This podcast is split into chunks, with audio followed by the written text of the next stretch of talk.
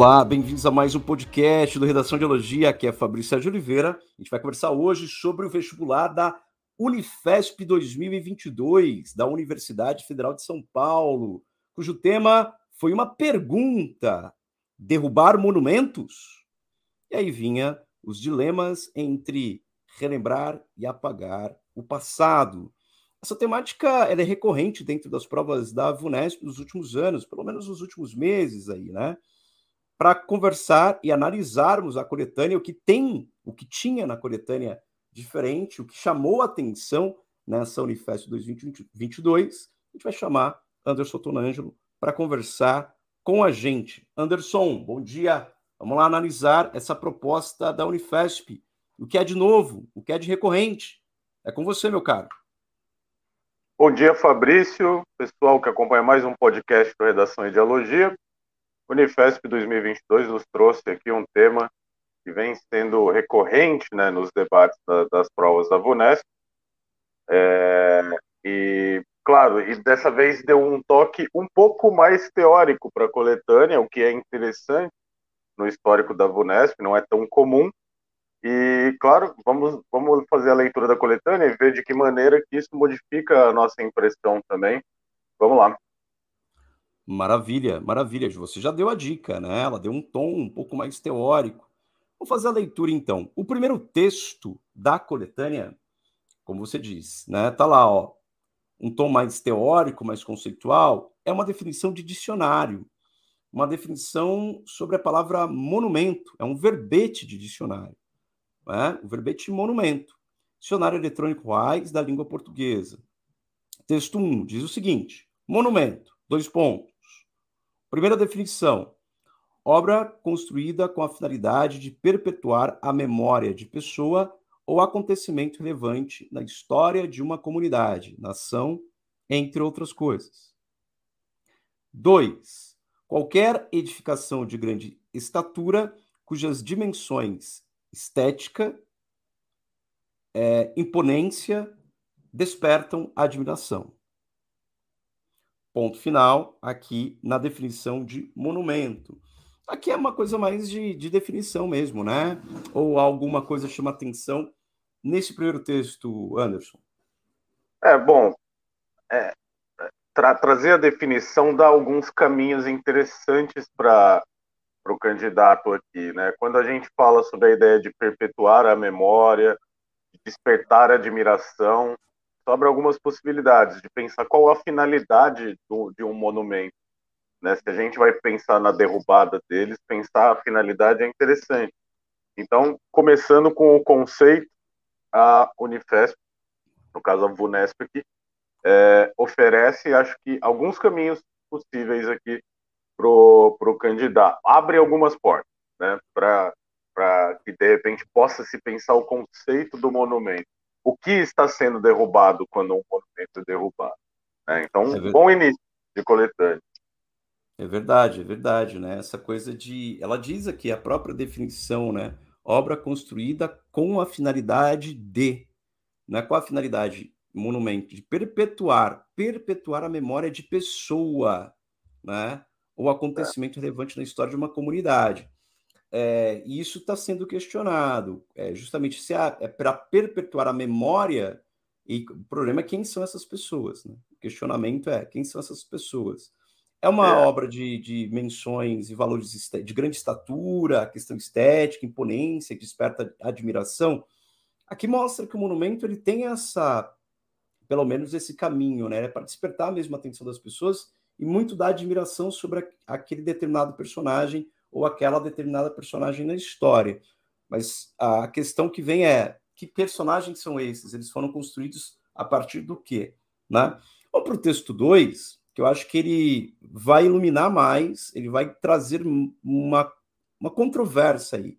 Né? A, a controvérsia vai aparecer justamente no texto 2, que é do Walter Benjamin, acho que a gente tem comentários para falar sobre Walter Benjamin, porque não é a primeira vez que ele aparece numa coletânea que fala sobre história, sobre narração, sobre narratividade, sobre memória ou monumento. Daqui a pouco a gente conversa sobre isso. O texto 2 diz o seguinte: Nunca houve um monumento da cultura que não fosse também um monumento da barbárie. Fecha aspas para o Walter Benjamin. E aí, sobre o conceito de história, é, em 1940, Magia Técnica, Arte e Política, publicado em 1994. O que, que você acha que Walter Benjamin, no caso aqui, sobre o conceito de história, né, de 1940, quando ele escreve isso daqui, é, Magia, Técnica e Arte Política é o livro onde isso foi republicado. Anderson, o que você achou desta bela e é, contundente frase de Walter Benjamin? É, o Benjamin, né, não, como você comentou, novamente num tema que envolve história, teve ali na FUVEST 2019 também, é, e, e o Benjamin traz essa questão, como você comentou também, da narratividade né, do processo histórico. Na coletânea FUVEST 2019 era sobre como passado e presente né, da, se conectam com a história como elemento vivo, logo narrativo, e aqui é, já pontua essa ideia de que um monumento ele simboliza, é, vamos dizer, uma determinada conquista, né, normalmente ele envolve também, né, por um outro lado da narrativa, uma derrota uma falha, né, e, e, levanta essa questão de que os monumentos eles pontuam necessariamente uma barbárie. Super interessante o texto para pensar esse elemento da história como narrativa, né? Gostei muito da, da referência aqui. A referência é fortíssima mesmo, bem colocada por você. Só para que todos saibam, o Walter Benjamin, a gente falou já bastante de Walter Benjamin nas, nos podcasts anteriores, ou pelo menos fizemos alguma menção. O próprio Anderson acabou de trazer o Walter Benjamin da FUVEST de 2019, o último texto da coletânea de 2019, que perguntava de que maneira o passado contribui para a compreensão do presente, era um texto do Walter Benjamin. E era um texto que falava da, da memória como um lugar também é, é, que a gente deveria. É, é um lugar que serve para acender certos alertas. Né? Por isso a importância da história. O Walter Benjamin, a marcação que a gente possa, pode fazer aqui é que ele é um grande teórico. Ele tem um texto muito famoso chamado O Narrador, que ele vai teorizar das, das construções é, conceituais em torno do narrador na tradição das culturas, principalmente da cultura ocidental, né? E como que esse narrador ele está é, posicionado em cada canto, de, em cada perspectiva, e a importância da oralidade e a importância do resgate da cultura através desses narradores. São eles que fazem a diferença, né? Então, erguer um, erguer um monumento é uma forma de narrar.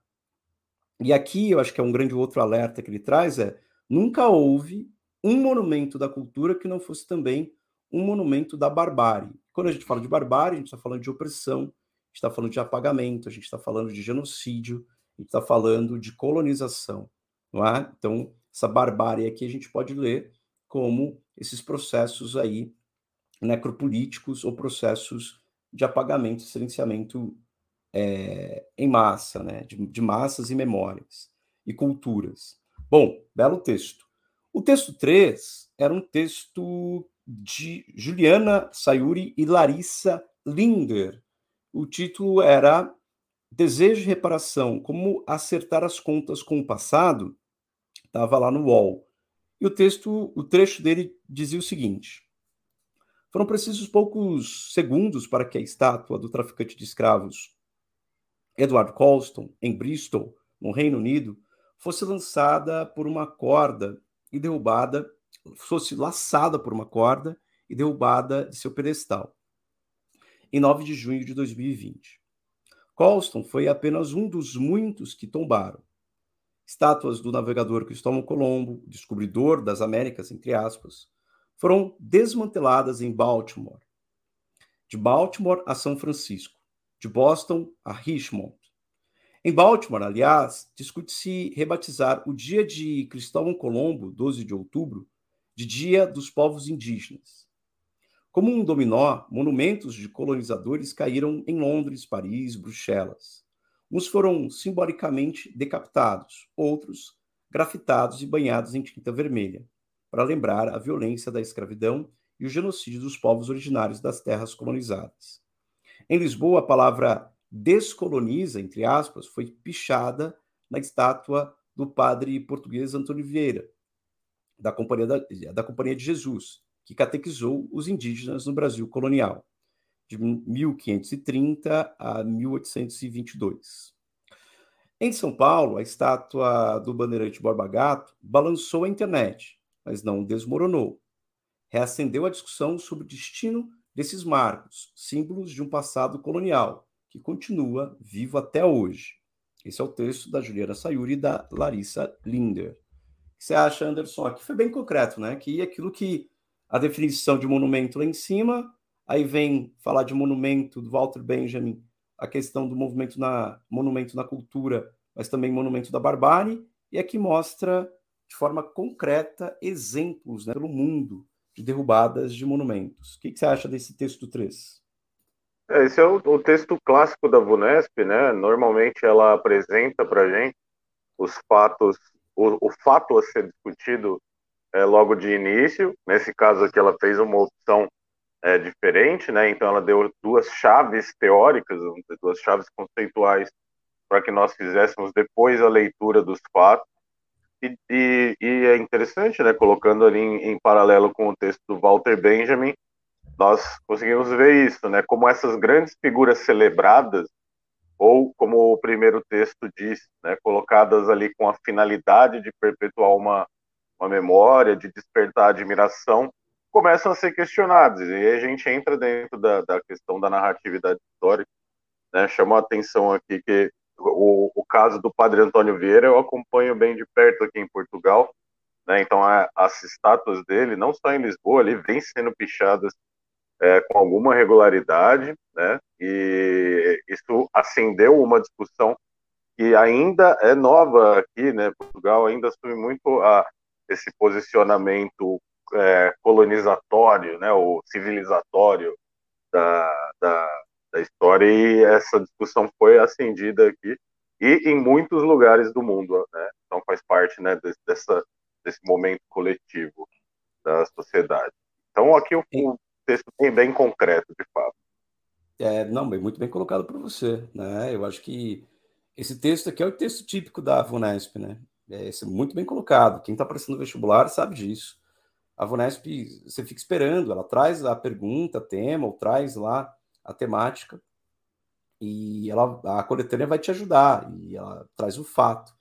E aqui esse texto 3 é o texto típico, né? É, agora é só um questionamento aqui nosso. É interessante é como por que o padre Antônio Vieira, né? Já tem tantas outras figuras da colonização é, portuguesa feita no Brasil, e por que o padre Antônio Vieira? Por que ele? Por que não outros, né? Ele fez grandes críticas, assim, se você for olhar em todos os sermões, o padre Antônio Vieira, ele era um grande crítico a, ao Império Português também, ele fazia grandes críticas ao Império Português. O, o padre Antônio Vieira era um cara contra a, escravi, a escravização dos índios, né? É interessante, é uma figura controversa aqui que chama é. atenção, chama atenção, porque se você for analisar a fundo, claro, é a figura do colonizador, porque ele é o português, né? É, mas ele vivia mais no Brasil em determinado momento do que em Portugal, né? E as críticas que ele fazia à própria igreja e as críticas que ele fazia é, aos governantes portugueses, né? Tem até um sermão muito famoso, né? Não só o sermão da sexagésima, mas tem um sermão muito do, do, do Santo Antônio Milagre dos Peixes tal, ele vai falar é, que existe uma. Ele vai fazer uma metáfora das nuvens, que a nuvem que tira a água daqui e chove em Portugal, ele fala dessa exploração. É interessante, né? Interessante a figura do Padre Antônio Vieira aparecer aqui pichada, porque vai chamar a atenção sobre qual é o verdadeiro papel, né? Quem são esses colonizadores é, ou pelo menos a história que a gente sabe sobre esses colonizadores até então, né? É. Os registros mostram para a gente na própria história da literatura. E a gente tendo que estudar para dentro do Oliveira também. Bom, são questionamentos. Nós, como, como pesquisadores e curiosos né, em literatura, a gente fica, chama atenção para dentro do Oliveira aparecer pichado e, e a gente sempre se questionando aqui qual é, a, a, a, qual é o envolvimento, qual é a de alguma forma, o esclarecimento em torno de, dessas pichações, né? Aí a interrogação. Texto 4, é, vem, vemos aqui algumas coisas, que é o Hélio Menezes, o texto dele é na Folha de São Paulo, de junho de 2020, e é um texto que diz assim: monumentos públicos de figuras controversas da história deveriam ser retirados? Aí a resposta dele é sim. Então vamos lá ler. Monumentos nem sempre são salvaguardas da história. É, eles dizem mais respeito à mentalidade do contexto de suas criações, às negociações políticas e do direito à memória, que é a missão de substitutos do ofício próprio dos historiadores. Sua natureza estática, contrária ao dinamismo dos processos sociais, pode gerar o efeito contrário, congelando no espaço representações de personagens e eventos que o acúmulo de pesquisas históricas, que o acúmulo de pesquisas históricas, com o tempo, descreditaram como falsas, impróprias. Quando toleramos a perpetuação de imagens de colonizadores, escravistas e bandidos em geral em nossas vias, é sinal que esses espaços não são tão públicos assim. É indício forte de que privilegiamos a memória de alguns personagens em detrimento de outros. Aqui a Unesp fez aquele jogo que ela costuma fazer, né, Anderson? Ela vai dar agora o lado sim, né? Que por que, que os monumentos deveriam ser retirados. No texto 5, ela vai falar não, vai dar um texto não também da Folha de São Paulo. Mas vamos falar primeiro desse texto que diz que deve ser retirado, que é o texto 4. O que te chama a atenção no texto de Hélio Menezes, Anderson Tonange? Certo. É, como você bem disse, Fabrício, uh, agora nós estamos no, na parte tradicional de uma coletânea da Vunesp, né? Apresenta-se o fato e apresentam-se os lados dos textos. Então, Hélio Menezes traz aqui sua opinião sobre a retirada e eu acho interessante porque essa ideia, né, de que ele fala da natureza estática, enfim, né, de algo que se chama estátua, não à toa, né, e, e, e como isso não se conecta com o dinamismo da história. Né? Então, muitos que questionam a, a retirada da, da, das, dos monumentos, das estátuas, né, colocam isso como um, um, um, um tipo de apagamento da história. Ele vai dizer, não, na verdade é, é uma anacronia, né, sendo que a história é viva. Em certa maneira, aqui o Hélio Menezes se conecta com a visão né, do Walter Benjamin de história como um processo vivo. Não que o Benjamin né, posicione em relação a esse dado específico, mas a ideia da, do dinamismo né, da história como uma narrativa é, em curso é, em oposição com essa anacronia, essa estaticidade do monumento. Dado interessante para pensar o conceito de memória e de história também. Memória e história dialogando. Gosto dessa passagem dele que é provocativa que diz assim: é, monumentos nem sempre são salvaguardas da história. Os monumentos dizem mais a respeito à mentalidade do contexto de suas criações, quer dizer, o monumento diz muito mais sobre a sociedade que os cria do que efetivamente sobre a história da, da pessoa homenageada, do herói, entre aspas, ali homenageado, né? Então, o que memória você quer criar? Então, tem a ver com escolhas de governantes, né? Escolhas de pessoas, né? Que estão no governo, ou pelo menos estão é, no poder em determinado momento da história, né? Isso diz muito sobre a sociedade. Ué, não, te, não temos agora, a, em pleno século XXI, é uma a, a, cidade, se eu não me engano, ou é uma cidade do interior ou é, ou é a capital, né? Cuiabá, que é, a Câmara dos Vereadores autorizou a criação do Dia do Orgulho Hétero. É. Né? Então, se eu não me engano, se eu não me engano, foi né, no Mato Grosso. Se eu não me engano, foi no Mato Grosso em vez do Mato Grosso do Sul, em vez de ser Campo Grande, se eu não me engano, né, salve a memória aqui. Mas isso diz muito sobre a sociedade, né? Quando você ergue certas homenagens, diz muito sobre a sociedade, sobre o tipo de governo, o tipo de poder que está sendo gestado no momento histórico, né? Do que mais do que o monumento em si. Nesse caso, o Dia do Orgulho Hétero. entre outras coisas. Bom, é o avanço do conservadorismo, a gente sabe muito bem disso. Agora, o texto 5 é o Paulo César Garcês Marins, que é o texto da Folha também, monumentos públicos de figuras controversas da história deveriam ser retirados. Ele diz não. Então, ele vai responder na mesma data, que é 19 de 6 de 2020, e diz o seguinte: erguer monumentos que enaltecem líderes políticos e personagens históricos é uma prática antiga no mundo ocidental. Rememorar é a razão é, porque tais evocações em metal e pedra foram erguidas. Esquecer pode ser a saída para sua sobrevivência polêmica incômoda? Destruir essas imagens ou remover seus fragmentos para museus eliminaria uma presença desafiadora, que pode e deve servir para discutir o perigoso poder das imagens e da mitificação de personagens históricos nas sociedades contemporâneas. A cúpula Genbaku, o único prédio é, que permaneceu em pé perto do local onde a primeira bomba atômica explodiu, em Hiroshima, os campos de concentração em Auschwitz e o cais carioca do Valongo, o principal porto de entrada de africanos escravizados no Brasil, são construções que permanecem como lembrança do que não se pode repetir e do que jamais pode ser esquecido. Esculturas públicas, quase todas homenageando personagens que guardam em sua biografia é, dubiedades éticas, sugerem um igual desafio. Mantê-las é permitir uma chaga aberta com o poder de provocar a consciência permanentemente. Belo texto e bela explicação do Paulo César Garcia Marins aqui. E o que traz de novidade esse texto, Anderson, já que ele fala assim: não, as estátuas não deveriam ser retiradas. Por quê? Porque elas trazem uma chaga aberta que provocam a nossa consciência permanentemente. Né? É esse o recado final dele. Que você achou desse texto, Anderson? Contigo. Acho ah, tem, tem pontos aqui interessantes. Né? Eu gosto né, da, da ideia do, do que ele comenta sobre é, essas construções, né, como Auschwitz, do Cais Carioca do Valongo. Existe um museu do bombardeio em Bucareste também, que é um espaço aberto bombardeado. Existe o Memorial Judaico bem no centro de Berlim, como memória das atrocidades.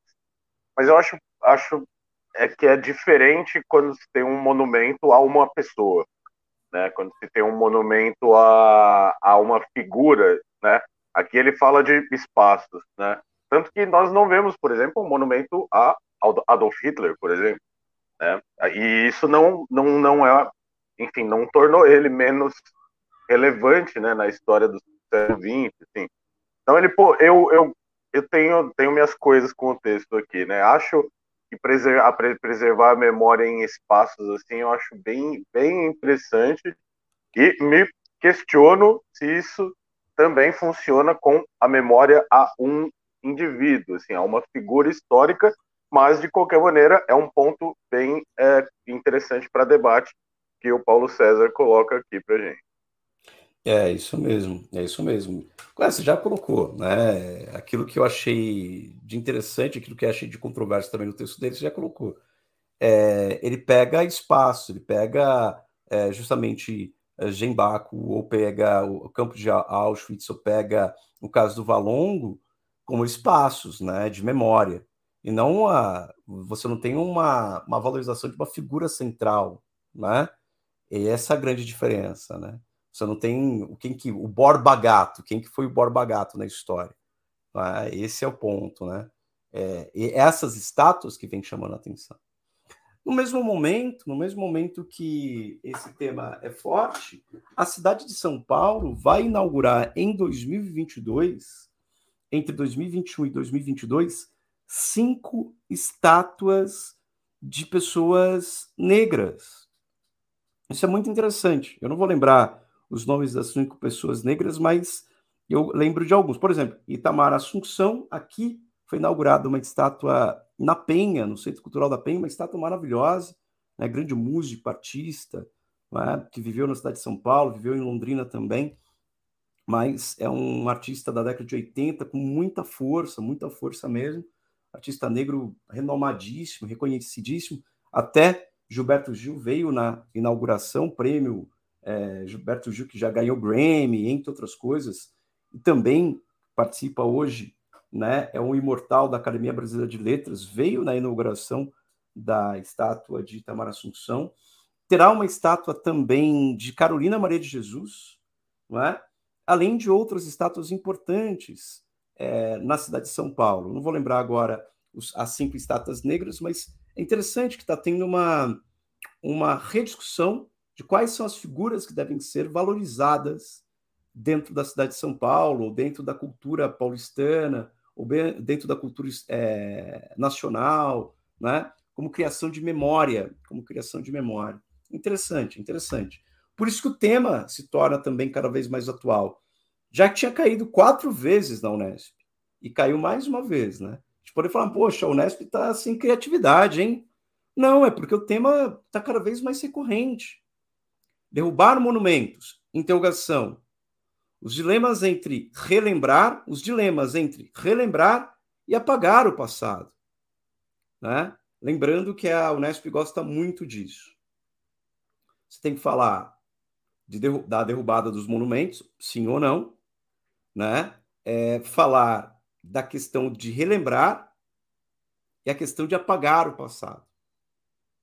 Então vai ter que falar sobre como que se dá o apagamento do passado, quais são as coisas do passado que a gente tem que apagar. E são coisas que a gente tem que relembrar. Então tem que falar dos dois lados, né? Esses dilemas aí. Se você falasse só de um lado e esquecendo, esquecendo do outro, você não vai tirar nota máxima na Unifesp.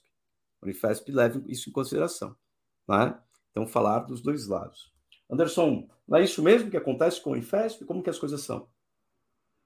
É, o, é, é, o, é o clássico tema da Unifesp, né? Nos colocar perante uma discussão entre lados. É importante tocar nas questões, né? Não ignorar é, alguma da um dos lados da proposição, seja para mesmo para negar ou para criar um aspecto concessivo dele, mas é a Unifesp vai propor sempre esse tema, até justamente por isso a coletânea transita abordando os lados possíveis da questão. Né? Então, o melhor caminho aqui para o candidato, de fato, é considerar esses posicionamentos, considerar esses lados, para poder formular um ponto de vista mais é, complexo, mais densificado. É isso mesmo, porque toda vez que ela vai fazer essa abordagem, ela pede para que a candidata e o candidato analisem os dois lados, né? E essa dicotomia. Isso a gente trabalhou durante o ano, né? E a gente vai falando efetivamente como que a, a VUNESP gosta que você faça. E para você tirar realmente uma nota máxima, você teria que fazer esses, esses paralelos. É, eu fiz uma pesquisa rápida aqui para que a gente possa saber o nome das personalidades negras, né? Para que a gente não fique sem essa informação. É, e aí você tem, nossa, tem, tem muita coisa legal, Anderson. Tem muita coisa acontecendo pela cidade de São Paulo. E você tem também como você tem Geraldo Filmes, vai ter também uma estátua do Geraldo Filmes. Vou colocar os cinco nomes, vou falar para vocês direitinho só para vocês terem uma ideia, tá? É... Vai ter uma estátua do Ademar Ferreira da Silva, é, Madrinha Eunice e Tamar Assunção vão ser homenageados em, em cada região da cidade, né? Então você tem aqui estátuas no centro e tal, tal, tal. Então a gente tem Carolina Maria de Jesus no Parque Lienar Parelheiros, na Zona Sul, Geraldo Filmes na Praça David Hall, na Barra Funda, Ademar Ferreira da Silva, na Brasleme, na Casa Verde, Deolina Madre, na Praça da Liberdade, e Tamar Assunção, na Casa Cultural da Penha. Essas são as cinco estátuas é, de negros que é a madrinha Eunice, né? Se alguém Deolina, Deolina Madre aqui, é a madrinha Eunice, aí a gente pode explicar um pouco sobre ela. Ela é conhecida como a madrinha, ela fundou uma das primeiras escolas de samba de São Paulo, a Lava Pés, na década de 30 do século 20, no bairro do Glicério, no centro, né? A escola já foi sete vezes campeã do grupo especial entre 1950 e 1960, e aqui tem até, né, umas explicações sobre justamente essa madrinha, né? Deolinda Madre, que é a madrinha Eunice, por isso que ela vai ter uma estátua na cidade de São Paulo, representa muito, além de outras figuras importantes que a gente poderia também mencionar, que poderiam virar estátuas não só em São Paulo, como outras regiões do país.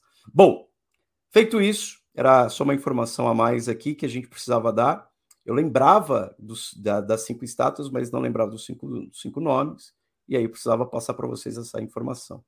Anderson, dentro do esperado, né? Eu acho que não assustou. Agora falando do vestibular, não assustou ninguém essa temática, né? Não, pelo contrário, né? O, é uma temática que tem a cara da Vunesp, não à toa é, ela, enfim, vem sendo recorrente, né, nesses tempos, e ela é tão esperada que, enfim, o Redação de Ideologia, inclusive, lá, né, há um tempo já criou essa proposta pensando nesse debate, né, é, entre aspas, antecipamos o tema, né, a coisa de, de um ano e meio atrás, e então totalmente dentro da expectativa. É verdade.